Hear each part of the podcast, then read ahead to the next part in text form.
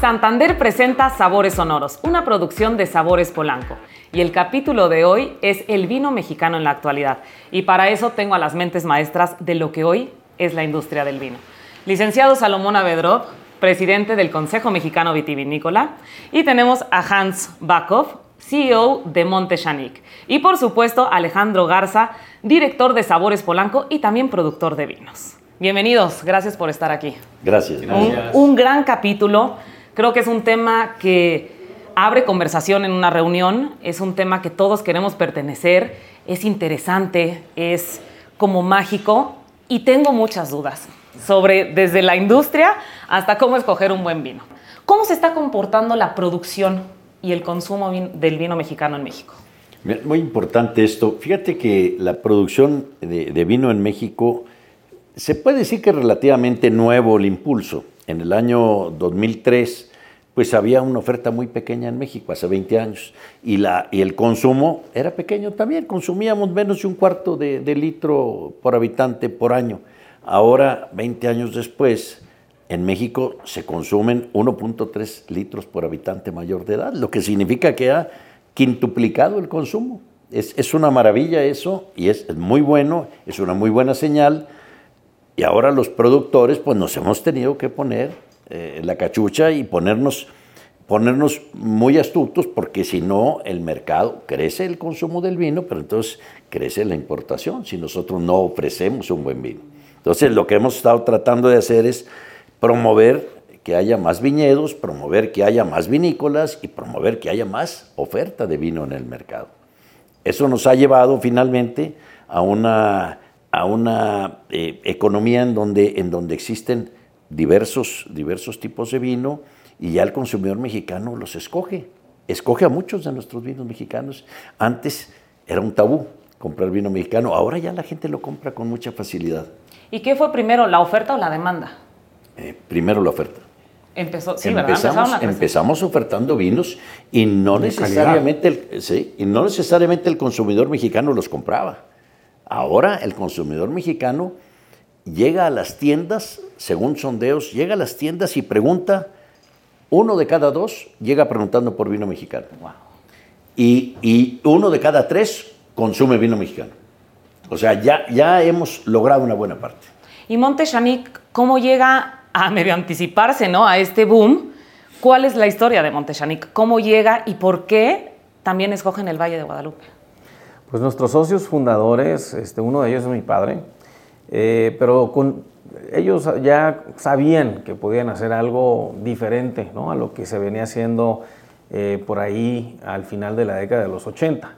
Y eso, eh, pues para ellos era una gran incógnita, si podrían ocasionar esta como revolución, ¿no? que el mexicano se sintiera orgulloso de consumir sus propios vinos este, sobre todo vinos de calidad.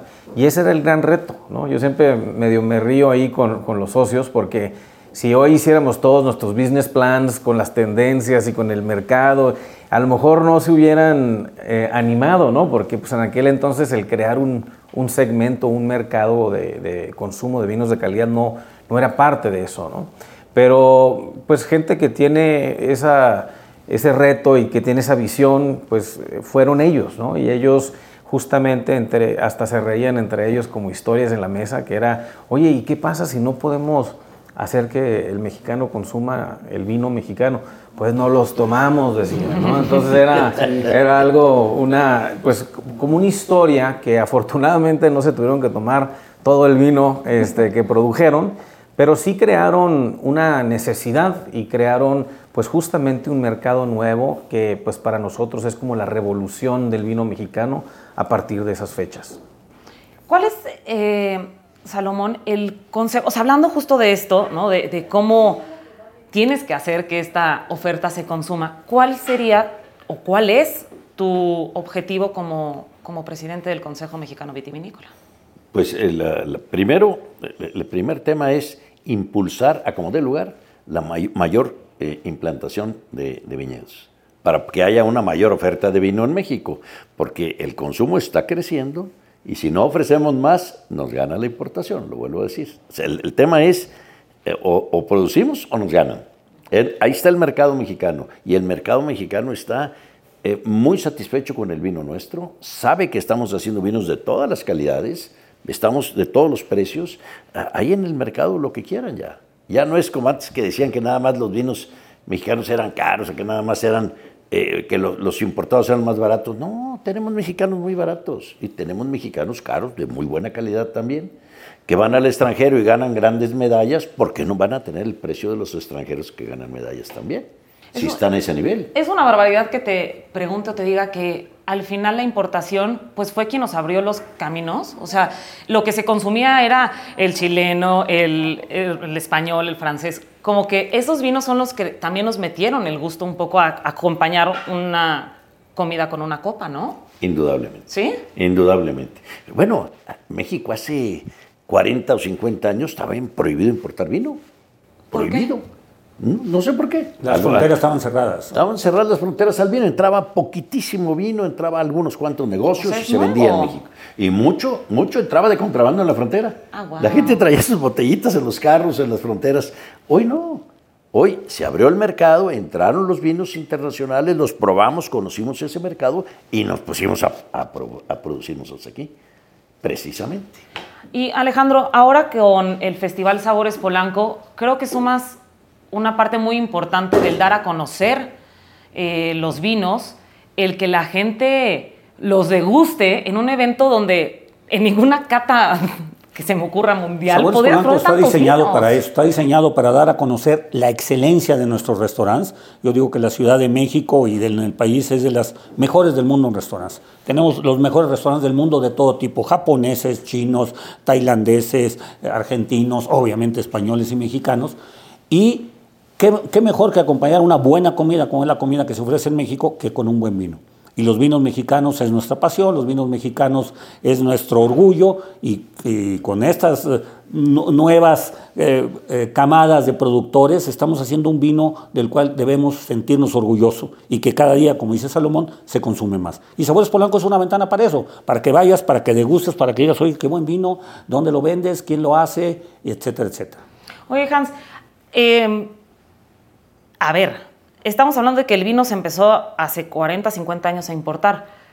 ¿Hay uvas mexicanas? ¿O de dónde las trajeron? ¿O cómo puedes traer? ¿Qué permisos hay que hacer? O sea, esa parte de, la uva me parece como muy mística, desconocida. ¿De dónde? Por ¿de dónde saca sus uvas? Sí, pues mira, la verdad es que el, tema de las, de las plantas eh, es un tema muy interesante porque las plantas están conformadas de dos partes, ¿no? De una parte es el que le llaman el portingerto, que es el sistema de raíz, y luego la otra parte es el clon, que es la variedad de tal. Eh, todos los, los, sistemas de raíz son del continente americano. Ya, tanto, tanto de aquí en, en este, México como en todo el continente americano como en eh, Europa. Este, inclusive todas las, la mayor parte de las plantas ahora tienen este portingerto que es americano y es porque son los portingertos que más resistentes están hacia diferentes plagas y otro tipo de situaciones como la filoxera que en algún momento llegue a ser catastrófica. ¿no?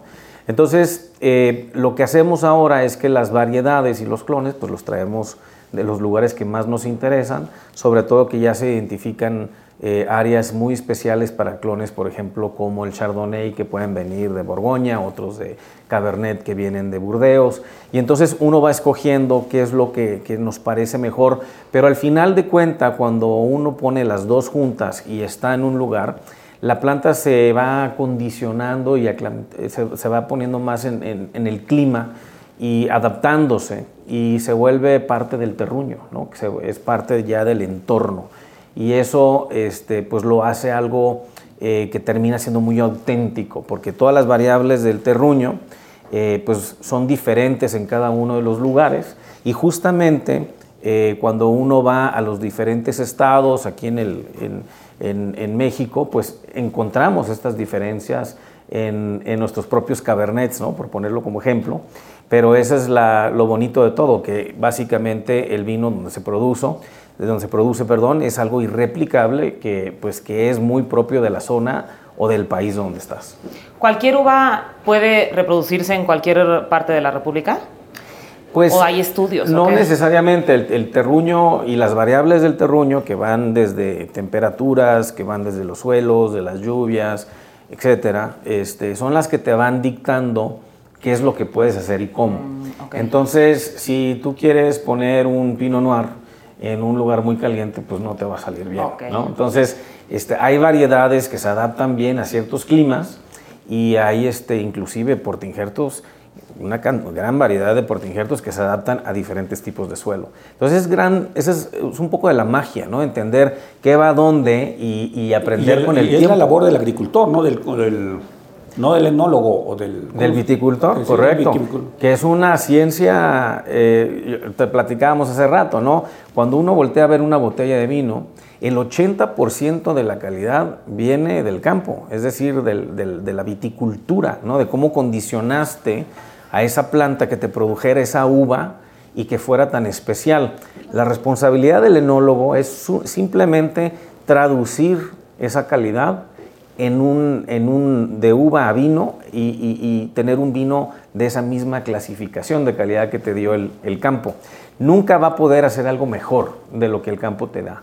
Entonces es bien importante entender bien el campo, eh, saber qué eh, poner dónde, y, jugar, porque cada uno de los lugares son diferentes. Entonces, de ahí viene parte de la, de la historia y de la experiencia que nos va este, ayudando a hacer mejores cosas. Oye, Hans, y entonces, en Baja California, ¿qué uva se da mejor? ¿Cuál es la, tu el, estandarte, la, bandera? de ¿Cuáles son las buenas uvas de, de, Esa es una muy buena pregunta, porque luego también esa pregunta la generalizas ¿no? al país y de ahí empieza a haber pues un debate muy interesante sobre de cuáles este, son las, las, uvas incógnitas, las, las, insignias ¿no? de, de, todos. Bienvenido, amigo. ¿Cómo estás? Bienvenido, Luis Morones. Luis, ¿cómo estás? Sírvete. Bienvenido, muchas gracias. Bienvenido a, a, Luis Morones, sommelier de el Hotel Presidente Intercontinental. Y pues gracias obviamente también por invitarnos a este hermoso lugar de Pound. No, hombre, pues están en su casa, la verdad es que para mí es un gusto. Yo, una disculpa que paso a saludar un poquito rápido, pero, pero no quería dejar de venir a decirles, eh, pues, bienvenidos, es su cava. Eh, como siempre ha sido, como siempre ha sido, lo saben, que, este, este, es un lugar especial, único en México. Quizá eh, sé que hay temas muy importantes en relación a México y a los vinos. Y nosotros somos muy orgullosos de que este lugar, ¿no? este lugar en el Presidente Continental de Polanco, desde hace afortunadamente muchos años eh, hemos tenido la oportunidad de crecer junto con pues muchas bodegas, muchas bodegas, entre ellas ustedes aquí, para hacer la cava más grande, más importante de Latinoamérica. Recién refrendamos este título porque se tiene que refrendar cada año, si no One Spectator quien, es quien nos certifica. En un año que nosotros no lleguemos al nivel de calidad de vinos, de marcas, de bodegas, de colecciones verticales, de cantidad de, botellas de inventario o que en un año no hayamos hecho algunos eventos de la mano, por ejemplo, con ustedes también, pues esto nos va, nos va restando calidad y entonces nos quitan el título. Pero bueno, hoy en día somos nuevamente la cara más importante. Y no fuera también si no tuviéramos estas grandes bodegas y vinos y eventos. Totalmente. Enhorabuena. Pues a ver, sommelier, aquí tenemos un, un, vino de Hacienda La Florida. Ahí está la botella. Sí. es, es un vino especial, 2017 que ya no está en venta. Exacto. ya no, se acabó hace mucho, sí. A ver. Gracias por haber traído así, mi querido Salomón. Platíquenos un poco de las notas, porque está. todos ya queremos probarlo y lo estamos esperando. a ver, lo, que, lo que veo en mesa, debo decir, es que todos los vinos que están aquí pues son vinos para mí muy conocidos, para mí muy reconocidos y de verdad que que siendo siempre de buena calidad. Y 2017 que, que ya no se encuentra entonces, ¿no? Esto ya, se le ve, se le ve ahí los añitos, pero todavía tiene su buena limpidez, brillantez, ligeramente ahí, ¿no? La, la opacidad, pero vemos cómo tiñe la copa. Muy, muy bien a la vista este vino 2017, eh, por supuesto. Y a la nariz, pues también se notan ya esa, esa, fruta madura, ¿no? no encontramos ese fruto fresco, sino una fruta un poquito más madura, ligeramente llegando a los tonos compotados. Bueno, el blend que nos da definitivamente, pues en este vino, unas notas tanto de frutos negros como frutos rojos, Cabernet Sauvignon Shiraz, quizá la parte de la pimienta, notas especiadas, ¿no? Y el roble, el roble y la madera que tenemos aquí. ¿Qué tenemos de madera? ¿Roble francés? Es, francés y americano. Y americano, ¿no? Sí. sí el, Cabernet está en, en, francés y el Shiraz en americano. Sí, sí, sí. Ese paladar es de las cosas que dices, ¿es en serio? No, es, es- a mí sí me impresiona muchísimo. Estábamos hablando, Sommelier, de las uvas, de las uvas que encuentras en Valle Guadalupe, a diferencia de Coahuila.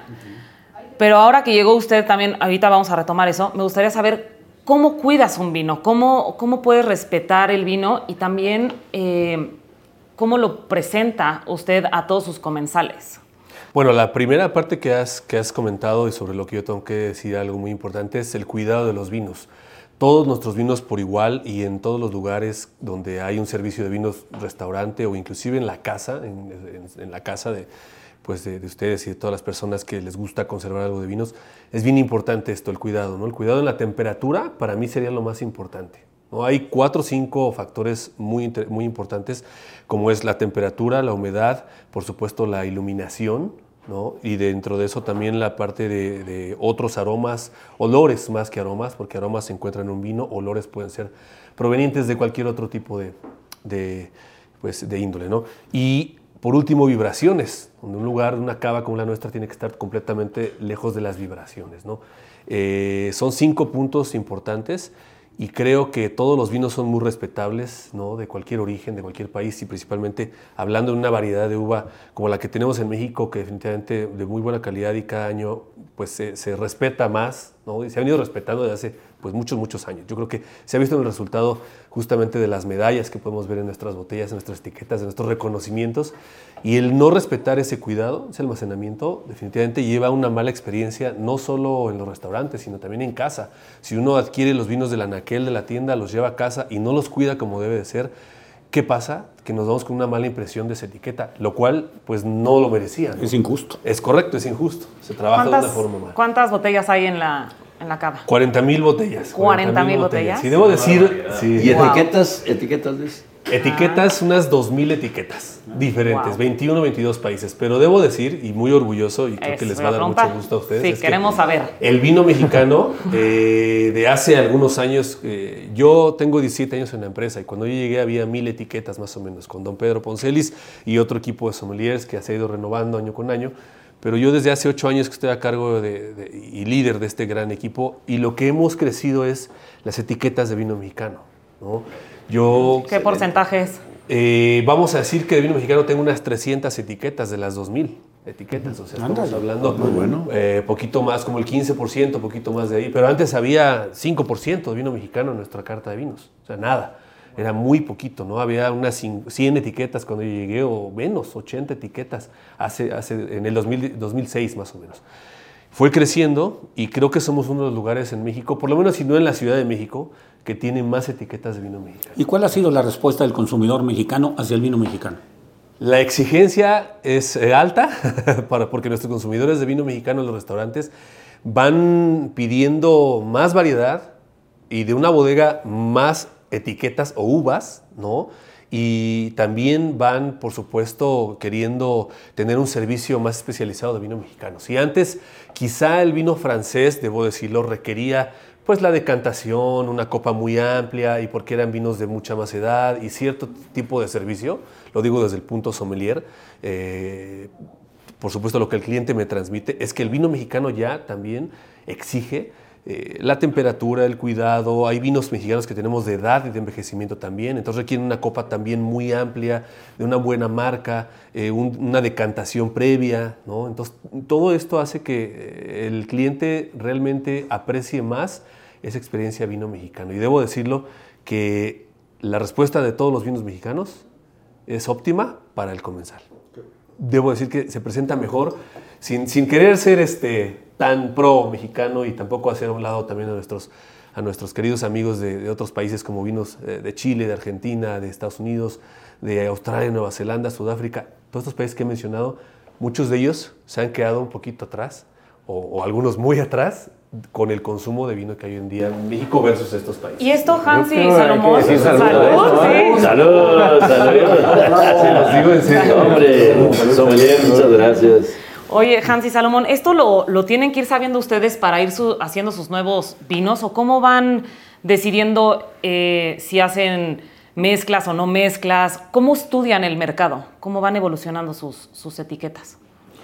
Pues eh, yo creo que a, como ha venido desarrollándose la misma producción, también ha venido desarrollándose un paladar ah, del consumidor final. Y creo que ese es un punto bien relevante porque anteriormente, si bien es cierto que eh, consumíamos un cuarto de litro y hoy estamos ya hablando de cinco veces más, pues eso tiene una consecuencia, ¿no? Y si nuestros paladares, como dice Luis también, eh, del mexicano se ha vuelto cada vez más exigente. Y la misma competencia eh, del vino mexicano nos ha hecho también evolucionar y hacer las cosas mejor. Entonces, todo eso tiene un impacto también en, cómo apreciamos cada una de estas variedades y esto nos, vuelve un poquito a la pregunta que nos habían hecho, ¿no? ¿Cómo, ¿Cómo estamos viendo qué variedades son las que mejor se están expresando? Y, y creo que cada uno de los estados medio ha empezado su propio labor de crear historia y de empezar a seleccionar a través de la experiencia, de entender, oye, en este suelo arenoso, con esta altitud, con esta temperatura, con este, eh, todo esto de entorno, eh, amerita más para que sea una variedad como el Pinot Noir. O en esta otra que está más pegado ¿no? al, arroyo, que, que podría este, resultar con mejor drenaje, pues hay que meter cira. Entonces, todo eso te empieza a dar un poquito más de claridad de cómo hacer las cosas y qué variedades escoger. Sabemos, por ejemplo, que en Baja California el Sauvignon Blanc se ha expresado de una manera increíble, ¿no? Y las plantas no les cuesta mucho trabajo producir una buena uva. Este, por eso ahora nosotros hemos decidido eh, poner ahora el, nombre del gran Ricardo Blanco a un Sauvignon Blanc Reserva, porque sabemos que este tipo de variedades están expresándose muy bien. Entonces el Cabernet eh, en, su, en, la parte de las tintas, pues con el Gran Ricardo también tinto, sabemos que este es como independiente de que sea un ensamble, sabemos que el, el, atributo que queremos darle a ese vino es, ¿no? la mayor parte es Cabernet. Entonces sabemos que esto viene funcionando bien eh, pero también está el tempranillo, el cirá, está el neviolo, ahí con ustedes, ¿no? El neviolo, correcto. Pues. Y esto creo que también habla muy bien de estas variedades que se han venido desarrollando muy efectivamente.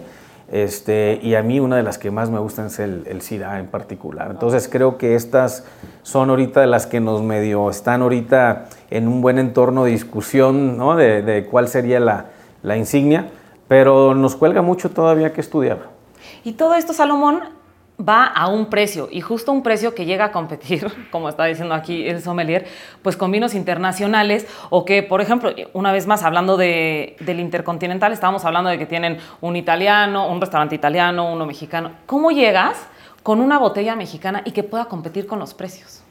Bueno, a ver, a ver, es que eh, lo que mencionamos, estamos peleando ya con calidad. El vino mexicano empezó desarrollándose, eh, eh, cuando vino el gran desarrollo en los últimos 15, 20 años, escogimos un nicho de calidad. A ver, no puedes escoger todos los nichos cuando tienes poca producción. ¿A, dónde nos, nos, enfocamos? Enfocamos a la calidad. Y empezaron a hacerse muy buenos vinos en México y esos muy buenos vinos empezaron a tener medallas en todo el mundo, reconocimiento. Cuando tienes reconocimiento tienes calidad. Es, digo, es la clave. Y eso ha hecho que el consumidor mexicano poco a poco vaya posicionando el vino mexicano en el, en el lugar que lo merece.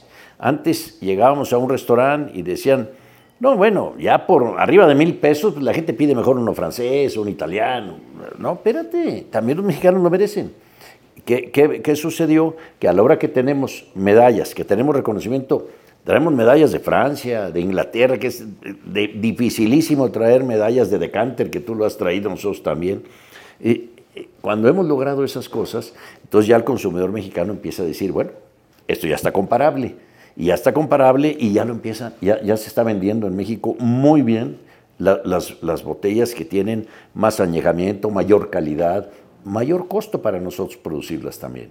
Y ya el consumidor las empieza a evaluar y ya las ve. Ya, ya no necesariamente se tiene que ir con un vino extranjero porque es más caro, ya no. Y, y, por otro lado, bueno, pues eh, también en, los vinos más económicos ya los vinos mexicanos, encuentras vinos en, el mercado de 100, 120 pesos. El que quiere comprar 100 pesos, ya hay mexicanos de 100 pesos también. y hay de, de todo. Hay, hay en, en, en, envases de, de Tetrapac, de cartón, hay en, en, lata también. O sea, nos hemos modernizado mucho. Estamos tratando de hacer todo lo posible por conseguir mayores consumidores y por conseguir mayores consumidores en calidad, en precio y, y en todas las variaciones que quiere la gente.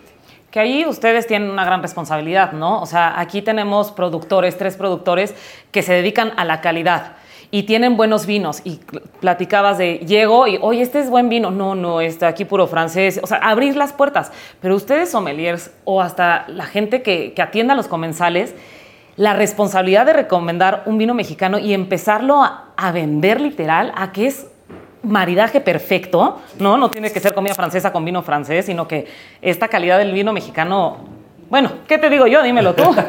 Gracias, Simone. Pero esa responsabilidad es importante, Tocaste, yo creo que dos, tres puntos bien importantes. Nosotros en el hotel tenemos cuatro restaurantes y diferentes eh, cocinas, italiana, francesa y el, el de Palm, que es un steakhouse, ¿no? Langosta, carne y que tal vez fácil va con muchos Y el mexicano, el Y nuestro mexicano, donde en el mexicano encontraríamos una mayor este, conexión de nuestro vino mexicano con esa cocina.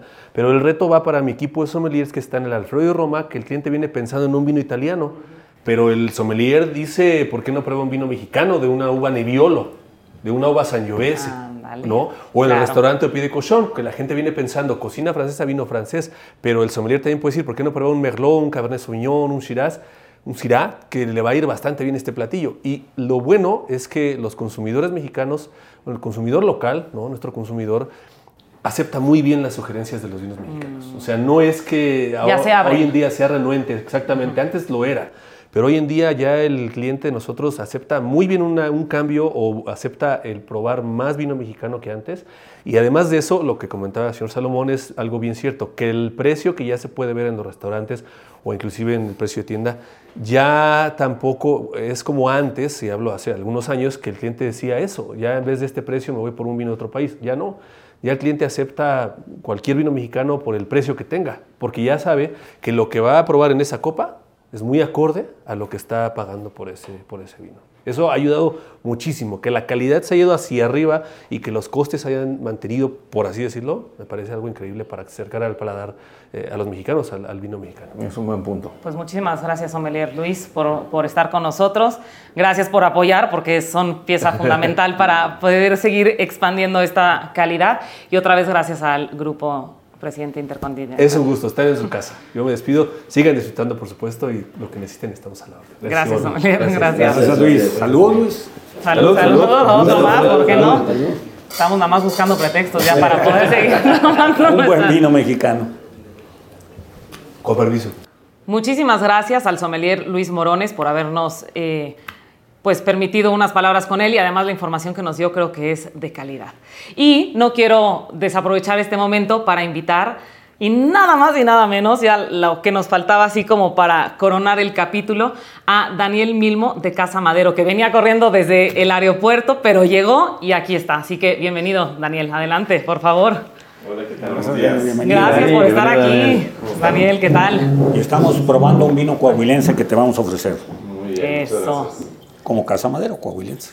Aprovechando, eh, Salomón, me quedaste a deber, ¿cuáles son las uvas que, ya aprovechando que ahora se integra Daniel. ¿no? O sea, Ándale. este, ¿cuáles son las uvas que destacan en Coahuila? ¿Cuáles son las que están dando bien eh, vinos? Mira, eh, en, en general en Coahuila, el- los, eh, en los últimos años han, han- han sobresalido el Malbec, está haciendo muy buen trabajo, eh, se, se ve muy bien, por lo menos el terruño nuestro, que es un poco más caliente que Parras, que Casa Madero, eh, jala muy bien, funciona muy bien.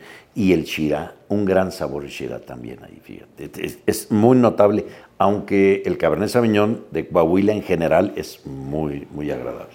O sea, el Shiraz, por lo visto, en ambas eh, terruñas da muy bien. Sí, En, Es en una Coahuila, en Coahuila es notable, es Ok. notable. A a mí el Chirá de Casa Madero, el Casa Grande y Chirá de Casa Madero me parece espectacular. Y es buenísimo. Espectacular. Pero ¿qué nos dicen? A ver, exacto, Daniel, platícanos de, Pues, de tus también uvas. nosotros creo que esas dos variedades son eh, unas que han sobresalido eh, en, en nuestro Valle de Parras.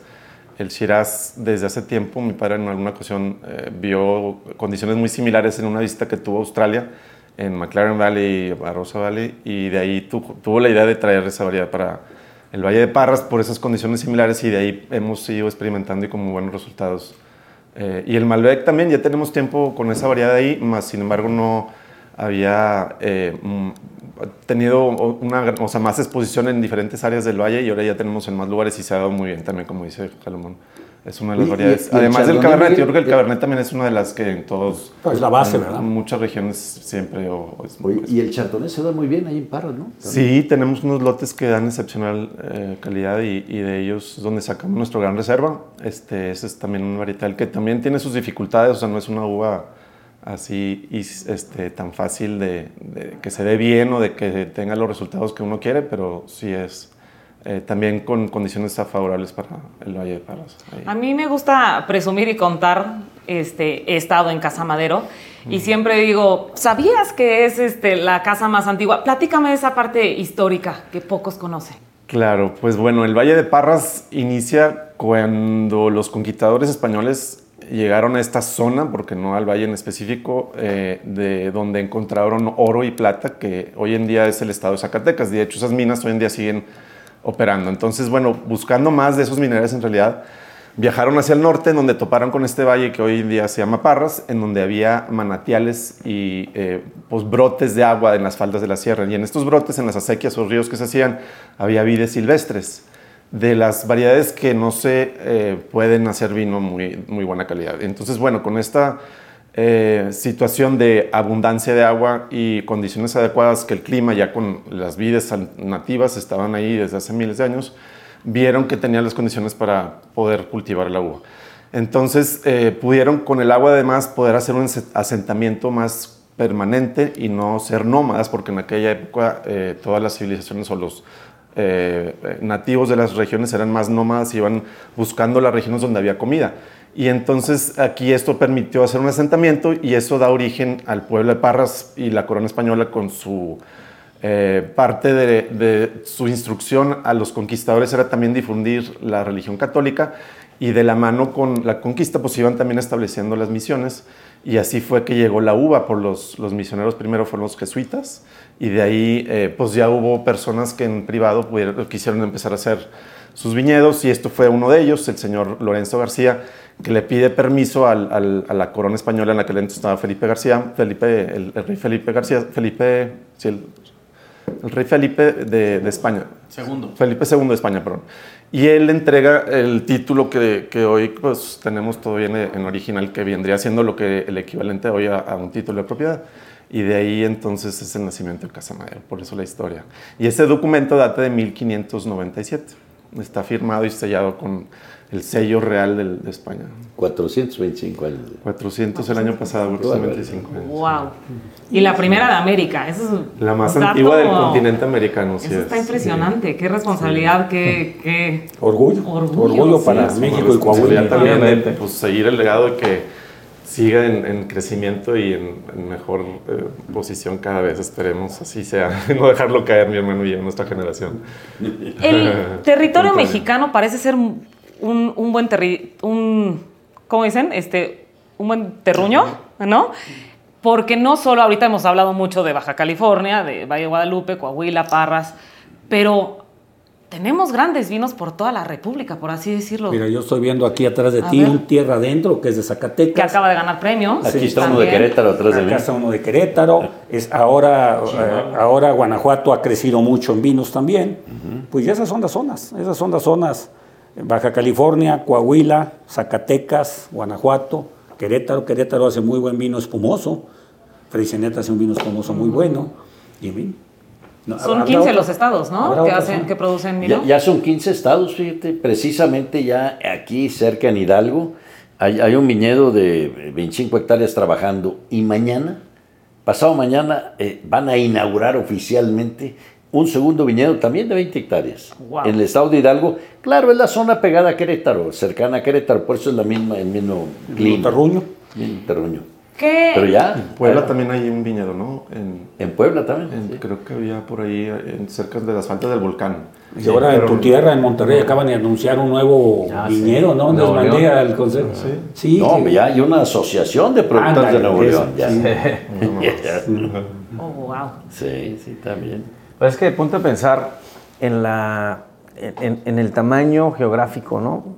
y, topográfico de, México, eh, pues es, es, es, muy interesante entender que tantos microclimas que pueden existir en una expansión tan grande, de qué cosas pueden suceder y, qué variedades van a adaptar mejor. Entonces, pues a, mí no me sorprende en lo mínimo que estemos descubriendo que hay áreas muy especiales y sobre todo para ciertas variedades. A ver, Hans, ahorita que tocas ese tema, me gustaría, y aprovechando que, tengo a los cuatro, mitos que hay que desmitificar sobre el vino mexicano. Eh, creo que puedo abrir con el tema de, la calidad, no amerita el precio, ya sabemos que sí. Y me gustaría que tú empieces con el tema del clima, la sal, que se habla mucho de eso, son vinos salados, ¿no? Los del Valle de Guadalupe. Cuéntame eso. Sí, como bien mencionas, creo que hay este, paradigmas, ¿no? que poco se van rompiendo a cómo vamos evolucionando y a cómo vamos entendiendo como consumidores y productores. Entonces eso es una parte de una evolución natural. ¿no? En algún momento la primera fue la calidad, porque fue un tema que tuvimos que luchar en su momento y, hoy en día, 25 30 años después, este, ya no lo escuchas, ¿no? Ya todos como que estamos en el consenso de que ya eso eh, no es un mito, ¿no? Eh, la otra fue que los maridajes, ¿no? Oye, que el vino no marida con el vino mexicano, digo, con la comida mexicana, pues imagínate qué, qué locura, ¿no? Pensar que no puedes maridar tantos ingredientes, este, más bien era abrir un poco la mente y pensar cómo cómo jugamos, ¿no? Y, Chocolate y, vino, nada más. ¿Qué tal? O sea, nada más por ahí podemos empezar. Este, entonces, todo eso creo que ha jugado muy bien y hoy en día ya no es, eh, ya, ya, no ni se menciona, ¿no? Que, que eso sería este, algo en el, del pasado. Y yo creo que uno de los puntos también importantes es justamente hablar de la sal y que si el vino mexicano era salado o que si el vino de Baja California. Creo que este, hay tantas regiones, hay tanta diversidad en los mantos acuíferos. Eh, sí es cierto que todos estuvimos bajo el agua en gran parte eh, del país ¿no? Eh, anteriormente, pero eso no significa que este, pues, ya, ya podemos generalizar que eso es un efecto. ¿no?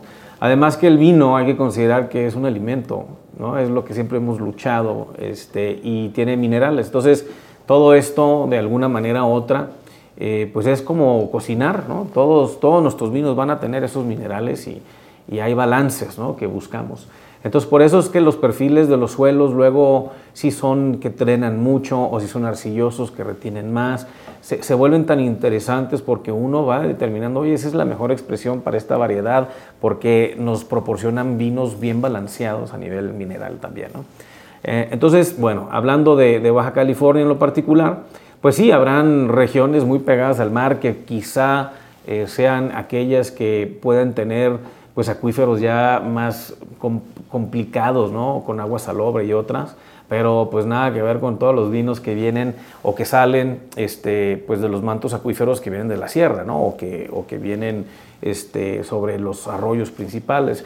Entonces creo que esa también eh, vamos a pasar a hablarla en los próximos años Me parece como otro de esos mitos pasados. Como otro, ajá. ¿Algo, un otro mito que quieran aprovechar, que han oído?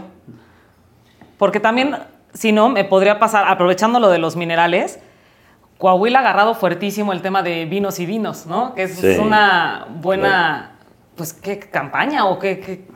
Turismo. Bueno, turismo, gracias. El, turismo etnológico ha crecido mucho.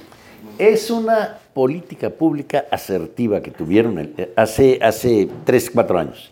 El, gobierno municipal de Saltillo y luego el Estado finalmente lo tomó.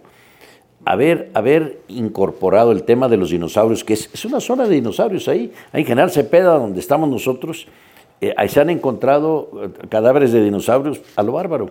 Es, es, es el cementerio más grande de dinosaurios de América yo no sé por qué los dinosaurios se fueron a morir ahí, ahí se juntaban y ahí se morían. Eso es lo que siempre me he preguntado. Digo, ¿por qué todos juntos aquí? No, es que había muchos, sí, pero todos juntos. Los expertos dicen que ahí, por alguna razón, ahí se iban a morir seguramente. Entonces, estaban contentos. Más bien se pudo conservar como fósil sus especímenes porque eran unos lagos eh, muy, eran mar y había en los depósitos o en los, suelos había eh, unas arenas, o sea, era como arenas muy eh, arcillosas y por eso eh, tiene las cualidades para poder preservar. Pero sí, todo lo que dice Salomón, ahí es el cementerio más grande de dinosaurios. Y, por eso se preservaron ahí. Y entonces el, el gobierno del estado, viendo ese tema, decidieron impulsar el turismo de la región ligando el tema del vino con el, de con el los dinosaurios, porque los dos son muy atractivos para el turismo, pero no iba mucha gente a las vinícolas, salvo Casa Madero, que, que tiene mucha historia, mucha presencia, tenía visitas, nadie más nos visitaba, nadie más nos visitaban. Entonces, cuando se crea la ruta de vinos y dinos y nos pusieron una copia de un dinosaurio a cada, en cada vinícola de los que recibimos gente. Entonces, es una barbaridad, una explosión de gente que llegó a vernos. Y el enoturismo es todo un éxito en Coahuila y yo creo, y estoy convencido que fue gracias a esa gran idea que tuvieron de, vinos y vinos. Entonces, ¿hay una ruta que podemos seguir como turistas? Hay una ruta que puedes contratar o ir o visitar los viñedos, y hay, hay fósiles en todos los, bueno, no fósiles, hay copias, réplicas en, los Solamente Casa Madero es uno real, en todos los demás son... Ah, son ah, wow, ¿en serio? ¿Qué tiene ahí, Daniel? ¿Qué, qué dinosaurio tiene? Fue, es la primer pata del primer dinosaurio que se encontró en Coahuila y es un, híjole, es un nombre muy raro. ¿no? sí, sí, sí. Pero tiene, nos hubiera preocupado que te lo supieras muy bien. Pero un Pero era herbívoro y era un, una este, espécimen grande de más de 6 metros de altura y este, había muchos aparentemente en esa región de ese tipo de, dinosaurios. ¿Podemos visitar Casa Madero? ¿Nos puede claro, sí, eso? Invita a nuestros queridos. Estamos abiertos todos los días a visitarnos. Hay una eh, página donde pueden entrar a ver sus horarios disponibles y ahí reservar su experiencia. Y estamos abiertos todos los días de la semana con mucho gusto. Ahí los recibimos, ahí los esperamos en la hacienda original, de, igual de, de Monte Yaniqui también que nos invites para sí, saber. Bueno, en, turísticamente también creo que la región de Baja California ha sido muy bendecida por pues el, el, entorno en el que se encuentra. Tenemos el mar que está muy cerca. Este, la materia prima eh, pues es una envidia del mundo y es una gran acierto para, para para México como, como nación. Entonces tenemos productos eh, y una gastronomía que ha venido creciendo y esto nos hace tener más de un millón de visitas nada más expresamente al tema gastronómico. Más de un millón. Más de un millón. De enoturismo. De puro enoturismo, que vienen al Estado a visitarnos nada más este, específicamente a una experiencia enogastronómica, ¿no? Sí, porque los restaurantes ahí han crecido. Sí, y, lo, y hay mucho talento. Los chefs o sea, están ahora una buena este, escuela de cocina y, están desarrollándose un talento extraordinario, hay mucha pasión.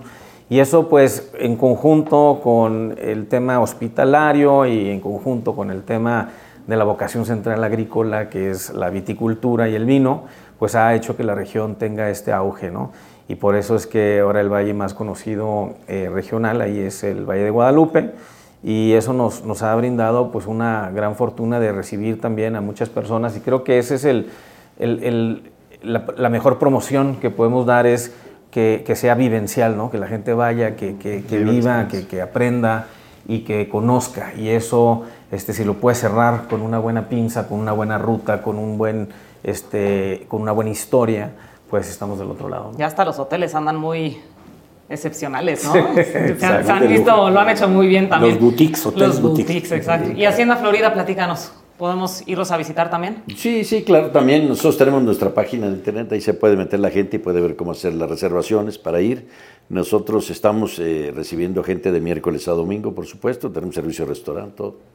Ahí hay todas las... Eh, Degustación. Hay degustación. Y hay una réplica de un dinosaurio ahí. ¿Cuál es ese? Hay una réplica, de, un, dinosaurio que precisamente encontraron a dos kilómetros de nosotros que se llama eh, Coahuilensis velafront, porque tiene una, como una vela en la cabeza, por eso se llama velafront. Les voy a pasar un, un, tip. Sí vayan a los viñedos y eh, Aquí el licenciado lo que hizo con nosotros es que del año en que nacimos nos compraba cajas de vino. Entonces, qué espectacularidad. Vayan con sus familias, visiten y del vino que les gustó, cómprenle a sus hijos su, su añada. Eso está muy bonito, ¿no? Hablando de, a ver, eh, Alejandro, tú productor que empiezas como, eh, pues... bueno, un remedio de productor. Yo tengo solamente una hectárea, eh, no tengo fábrica, me lo vinifica Hacienda Florida Y pues es una labor, ¿Cuáles son los grandes retos? Sí, eso no, qué bárbaro, son un- unos retos tremendos. Primero desde la tierra, la preparación de la tierra, encontrar la, la- la uva o las- el- la vid adecuada que, te la, eh, que, que se adecue a tu tierra. Este, y luego, una vez que siembras, tardas cuatro o cinco años en empezar a producir. Entonces, este, todo eso es métele y métele y métele sin sacarle un peso. Y una vez que empiezas a producir, darlo a conocer. Y más que es, es chiquito. Entonces, es un gran reto, pero es muy satisfactorio. Es muy satisfactorio y estamos en un negocio que está creciendo, como dice Salomón, a pasos agigantados. Me decían que, que el, el mercado incluso está demandando más de lo que estamos produciendo. ¿Es así, Salomón? Sí, el mercado está demandando más ahora y, lo que, y nuestro gran reto como productores es que no nos gane ese mercado. Pues, ofrecer la uva suficiente para que haya más vino mexicano de la misma calidad o mejor del que estamos haciendo y que saturemos el mercado. El gran reto es llegar al 50% del consumo nacional. Hoy llegamos al 34%. Ah. Quisiéramos llegar al 50%. Pero Pero, para eso hay que plantar muchas vidas. ¿Cuántas hectáreas más se necesitan para llegar al 50, no, Salomón? Eh, probablemente unas 15 mil hectáreas más. ¿Cuántas hectáreas tiene Casa Madero? Tenemos 400. Cuatro, cinco, faltan 15. No, falta muchísimo. y Pero mira, lo vamos a hacer. créeme. ¿cuántas tiene? Nosotros estamos ahora cerca de las 130 este, hectáreas. Y Salomón como 30, ¿verdad? Como De 21. 21. más poquito. Ahí vamos sumando, ahí vamos 15 sumando. mil no se tenemos que 15 echarle mil. muchas ganas. No, no, pero no, no es en un solo viñedo, o sea, a nivel Sí, nacional. entre no, todos, claro. entre todos, claro. A, a ver, hoy en ¿Con Coahuila. cuánto ah, está a punto estuvo Alejandro? Vamos, vamos volviendo sobre 14.999 Voy a duplicar mi producción, voy a ir a dos. Dale, me parece muy hay, bien. Viñedos por todos lados. eh, propuesta. por todos lados hay viñedos nuevos. Hay estados que podemos, eh, como que más vírgenes que se puedan empezar a aportar sus hectáreas. Eh, No, no, no, no necesariamente. Yo, yo creo que el mercado es, hay, hay- hay nuevas, hay nuevos eh, candidatos, nuevas gentes que llegan al mercado, como los que te menciono que el jueves van a abrir un segundo viñedo en, en- en Hidalgo. No es que lo hayan, lo van a inaugurar y no es que lo hayan sembrado ayer o plantado ayer, no, es que sacan su primera cosecha en estos días. Y, Eso es bien y importante, claro. Obviamente, allá hay, hay, hay 20 hectáreas, bueno, pues es un viñedo de 20 hectáreas, no, no es cualquier cosa, ya, ya hace 100 mil botellas al año cuando maduren esas uvas. Eh, y, y te vas, en Coahuila hay dos viñedos de 20 hectáreas nuevos allá por la zona de, Héctor. de- de Saltillo al sur, Héctor, este. Héctor Medrano. ¿no? Sí. Hay- hay- es- son, son, son cosas que, que te extrañan como está pasando. Hay, por todos lados están saliendo viñedos. En Nuevo León hay muchos viñedos. ¿Se sabe de una hectárea cuántas botellas salen? Puedes sacar unas 500, 600 toneladas y de 600 toneladas sacas como unas 5 mil botellas. Oigan, ¿les ha pasado a alguno de los tres, este, o hasta cuatro, que pierdan un año o que tengan una crisis de clima? ¿Y qué, es- qué sucedería si, si pasa eso o algún, no? ¿No te gusta esa pregunta, Salomón? No, eso sí No, que... bueno, te la puedo responder. A mí en el 2015 me granizó y, y perdí totalmente todo. Estaba muy chiquito mi viñedo apenas, pero me quedé sin nada, ¿eh? Y es un año más. Nomás una barrica salió. O sea, se pierde el negocio un año. Entonces, ya no hubo negocio.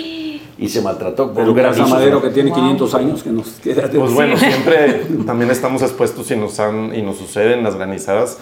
Afortunadamente son en zonas y no es como todo el viñedo completo y, y bueno, pues sí, sí afecta y sí, sí. Hay, hay ocasiones que no hemos sacado una línea de vinos, por ejemplo, porque no, no nos dio la calidad, hubo complicaciones, la línea Gran Reserva, o no, una nos, nos sacamos también un- esto, una etiqueta del Chardonnay, tampoco hubo años que no lo sacamos porque no da la calidad y hubo un año que tuvo pues complicaciones de clima que nos hicieron eh, no llegar a los estándares que nosotros mismos nos ponemos para estas etiquetas y no las liberamos.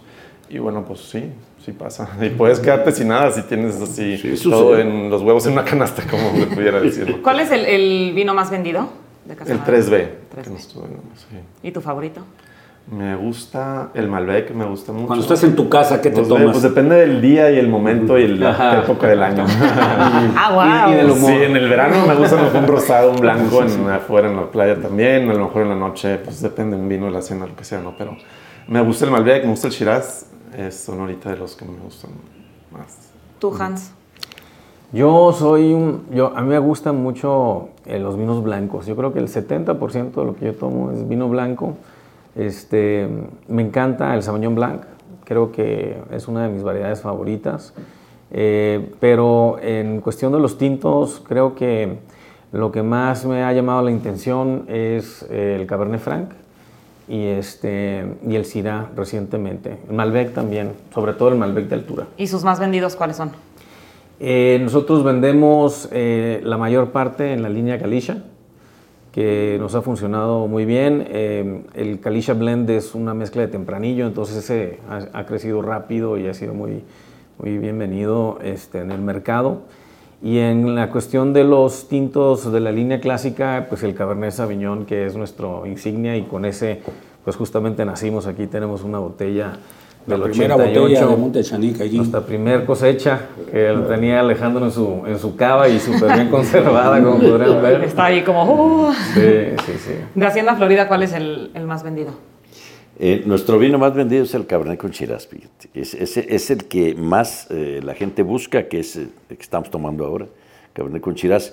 Eh, e- es el que en número de botellas más se vende. Sin embargo, está creciendo mucho el Malbec. Hemos tenido muchos reconocimientos con el Malbec y eso nos ha hecho que crezca mucho la, producción y la venta. Y yo, en lo personal, eh, eh, es el que más tomo yo, el Malbec. Hay como un paladar este, mexicano, o sea, el, el francés les gustan, yo digo, regañones, ¿no? El, el español lo siento más acá, como que se te... El mexicano tenemos, tendemos a más suave, más fuerte, este, afrutados. ¿Hay alguna información de esto? ¿Qué buscamos los mexicanos? Un poco más frutal, sí. Los ¿Frutales? mexicanos- los mexicanos- má- más floral. o sea, los mexicanos mm, todavía no tomamos vinos muy secos, muy fuertes. En general el mercado no los pide. Sí los hay, pero no los pide el mercado.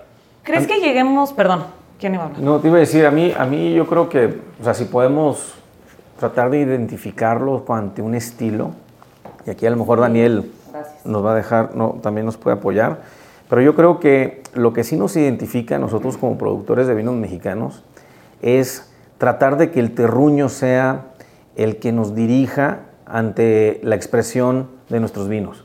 ¿Qué quiere decir eso? Que lo que el campo nos da es lo que debe ser como lo estelar, ¿no? La- las características principales.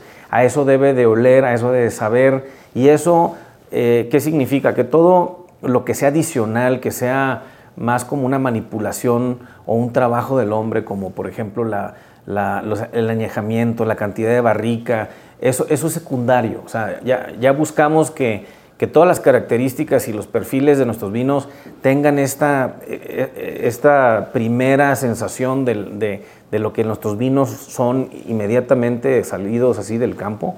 Y luego todo lo que acompaña sí está presente y está atrás, pero no es protagonista. Siento que eh, tomábamos tequila, ahora también se acompañan mucho las comidas con, con cerveza y es una bebida que tomas, ¿no? no normal, no es que vayas a, agarrar fiesta, sino que te acompaña en tu comida. El mexicano son las bebidas que acompañaba. Ahora veo cada vez más botellas de vino en la mesa y cada vez veo más, no solo en la mesa, no solo en restaurantes. Eh, siento que cada vez que voy a una reunión o algo es, ¿qué te traigo? Vino. Y todos llegamos hasta emocionados, ¿no? A ver quién trae el mejor vino y yo te presento esta etiqueta y mira lo que probé y a ver cuál trajiste y apuntamos. Y como digo, ya es un tema que abre la conversación, ya no preguntas del clima y de la política, sino del vino y cu- cuál probaste y fui al viñedo y todo. Se está volviendo un tema de conversación importante en- entre amigos, entre familia. Y creo que estamos empezando a tener este sentido de pertenencia con el, con el vino mexicano. ¿Quién me quiere completar esta idea de, que el vino se está volviendo parte de nuestro día a día? Perdón que siga hablando, como el español el italiano.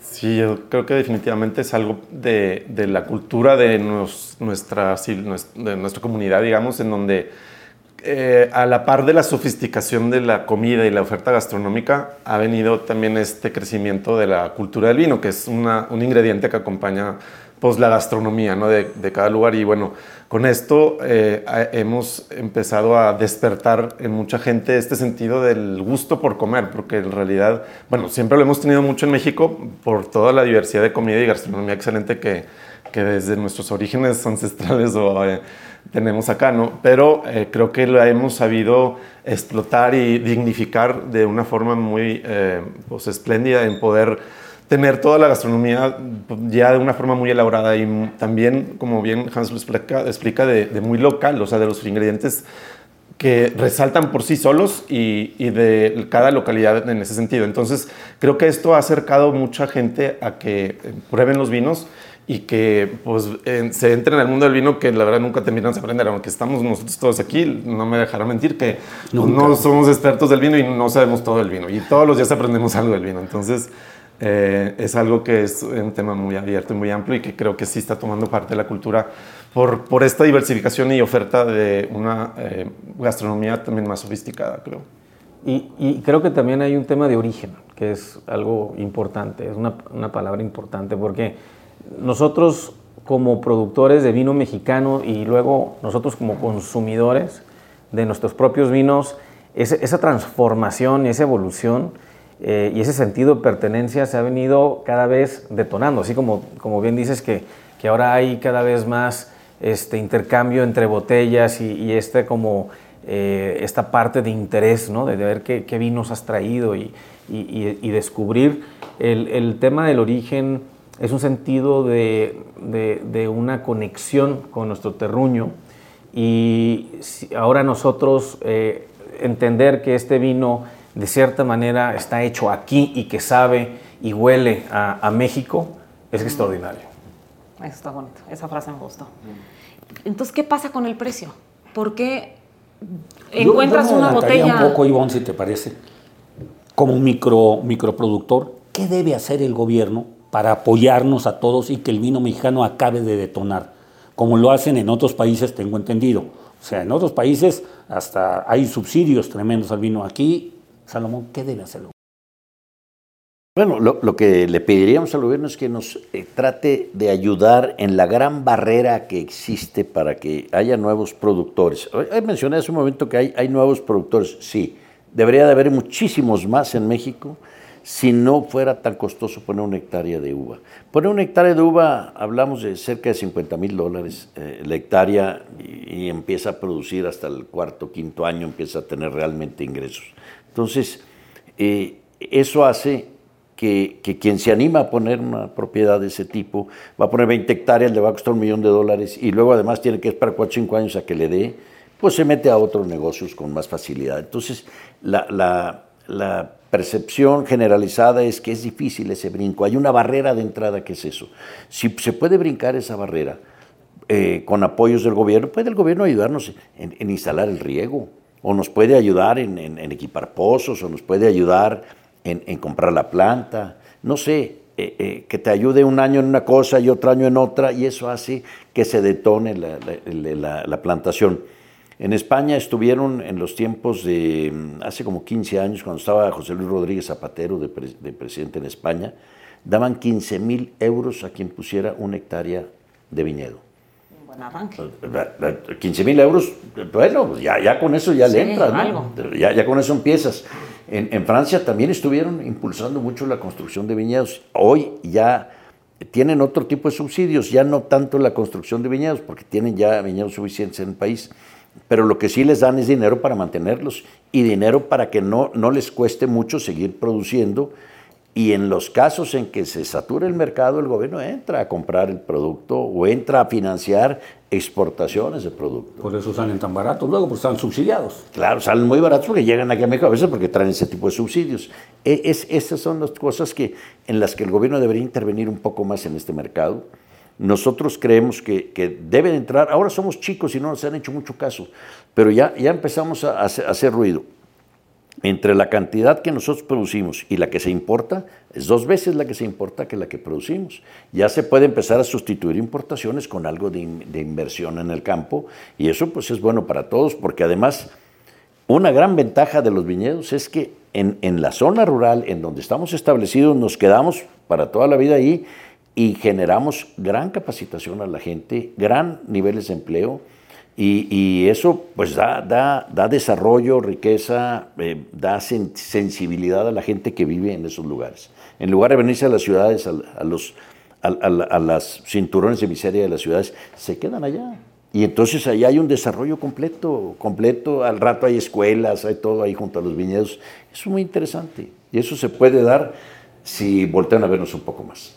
Entonces, como decía Alejandro, el tema de que entran vinos franceses, españoles tan baratos se debe a eso? ¿O, o por qué también el vino mexicano también es tan caro? A- ver, Comparado a- a, a ver, a a que ver. no tan No, caro. no, no, no, ya no Sí. es tan caro, ya no es tan Bien, caro. gracias.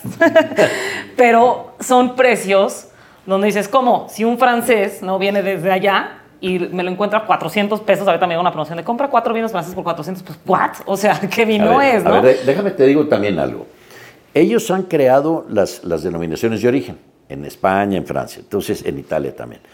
Y, y son muy rigurosos entre ellos mismos para aceptar los, los lotes. Llega un lote ahí en, en- en- Ribera del Duero y llega a los laboratorios que tienen ellos. Y ese lote no cumple los requisitos, le dicen, este no le puedes poner en la botella Ribera del Duero. Entonces, ese vino en automático se deprecia. ¿Y cómo le hacen para sacarlo al mercado? Pues eh, lo mandan, lo envasan y como quieran, no le ponen la etiquetita debajo. Aquí en México no nos damos cuenta y llega aquí. Y aquí, entonces, claro, está muy barato porque no, no te cumplió los niveles de calidad allá. Hay que tener cuidado con eso también. Hay que tener cuidado con es eso dato también. Muchas poderoso, veces ¿eh? pasa eso. No, y, y también creo que es importante, como dicen por ahí, comparar peras con peras, ¿no? Sea, si vamos a, hablar de, un vino de cierto nivel, pues yo creo que parte de lo que ha funcionado eh, con el tiempo y la evolución es que nuestros mismos paladares han evolucionado y han entendido que nuestros vinos están a la par de cualquier otro vino del mundo. Es, hay que decirlo como es. Y si es un vino que está hecho para añejarse y es un vino que- que- que- que es un, está hecho para ser grande, se vale, así como también hay vinos que están hechos para un consumo más de diario, ¿no? Entonces, México está haciendo los dos y los está haciendo muy bien.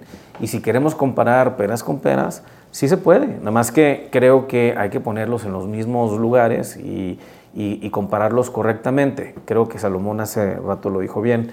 Este, el puro hecho de tener, eh, y ni siquiera para decir concursos como tal, pero sino que expertos internacionales en paneles, donde digan, oigan, pues este vino merece un, una oro o este una plata, y, lo, y, y- y le dan al otro, que es la, como la eminencia, que también es oro, entonces pues ya te están diciendo, oye, pues te están poniendo en el mismo ring y estás sacando una calidad, un reconocimiento de esa calidad. Entonces, creo que ese es el otro mito. Creo que cuando podemos empezar a, a comparar ya las cosas en donde les corresponden, nos vamos a dar cuenta que el vino mexicano no le pide nada a ningún otro lugar.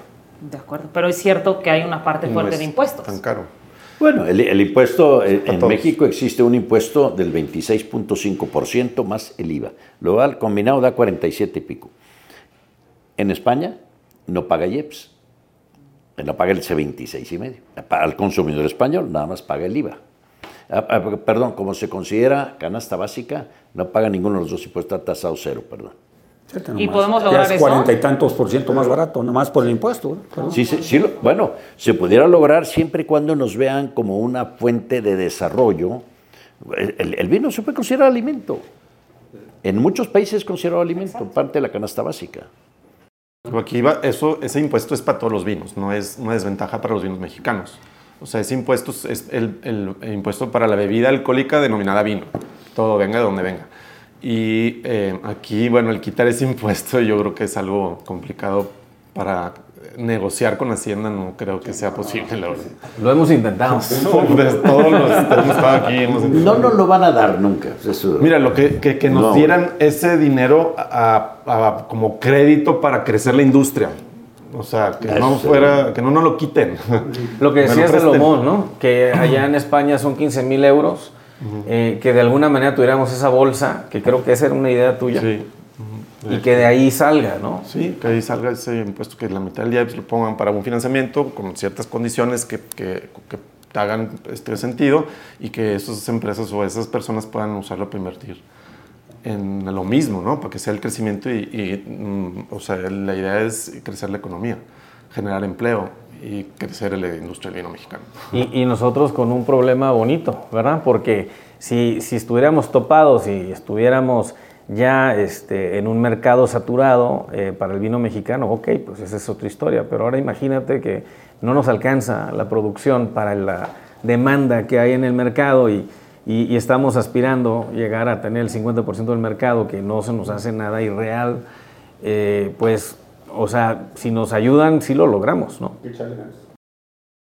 el apoyo que da Sabores Polanco a, a más de 200 etiquetas que está en el evento es de... Es de promoción, es de dar a conocer, es de muestreo es de la gente que paga un boleto en Sabores Polanco entra y puede degustar de todos los vinos. Y ahí sabes cuál te gusta, cuando.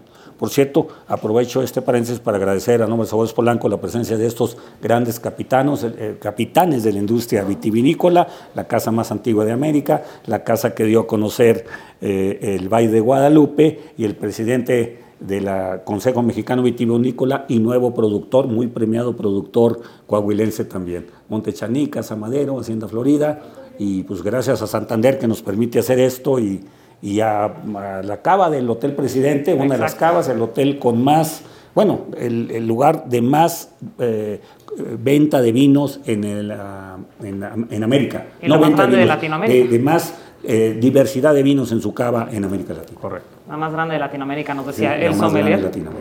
Pues muchísimas gracias por haber estado en este gran capítulo. Creo que es un es un tema muy interesante y como dices, para hacer más este, y platicar de, muchos temas más donde nos podemos meter y, pues felicidades por todos sus vinos. Son una delicia, son una gran compañía para eventos, comidas, bautizos, bodas, llévelo, llévelo. Primeras comuniones. y, yo quiero, y, yo quiero, yo quiero cerrar con algo que siempre digo cuando platico y que se me ocurrió, que digo, que es tan importante el vino en la cultura y en la religión occidental, que el primer milagro de Cristo fue hacer vino. No, no resucitó un muerto, no curó a un ciego, no curó a un paralítico, hizo vino en las bodas de Caná. Ah, y a petición de su madre, muy importante. Pues, ¿qué, más? ¿Qué más que esa despedida de la importancia del vino? Consuman vino mexicano, la calidad y precio, ya saben que no se discute. Salud, y muchísimas gracias. Salud, gracias, bienvenidos.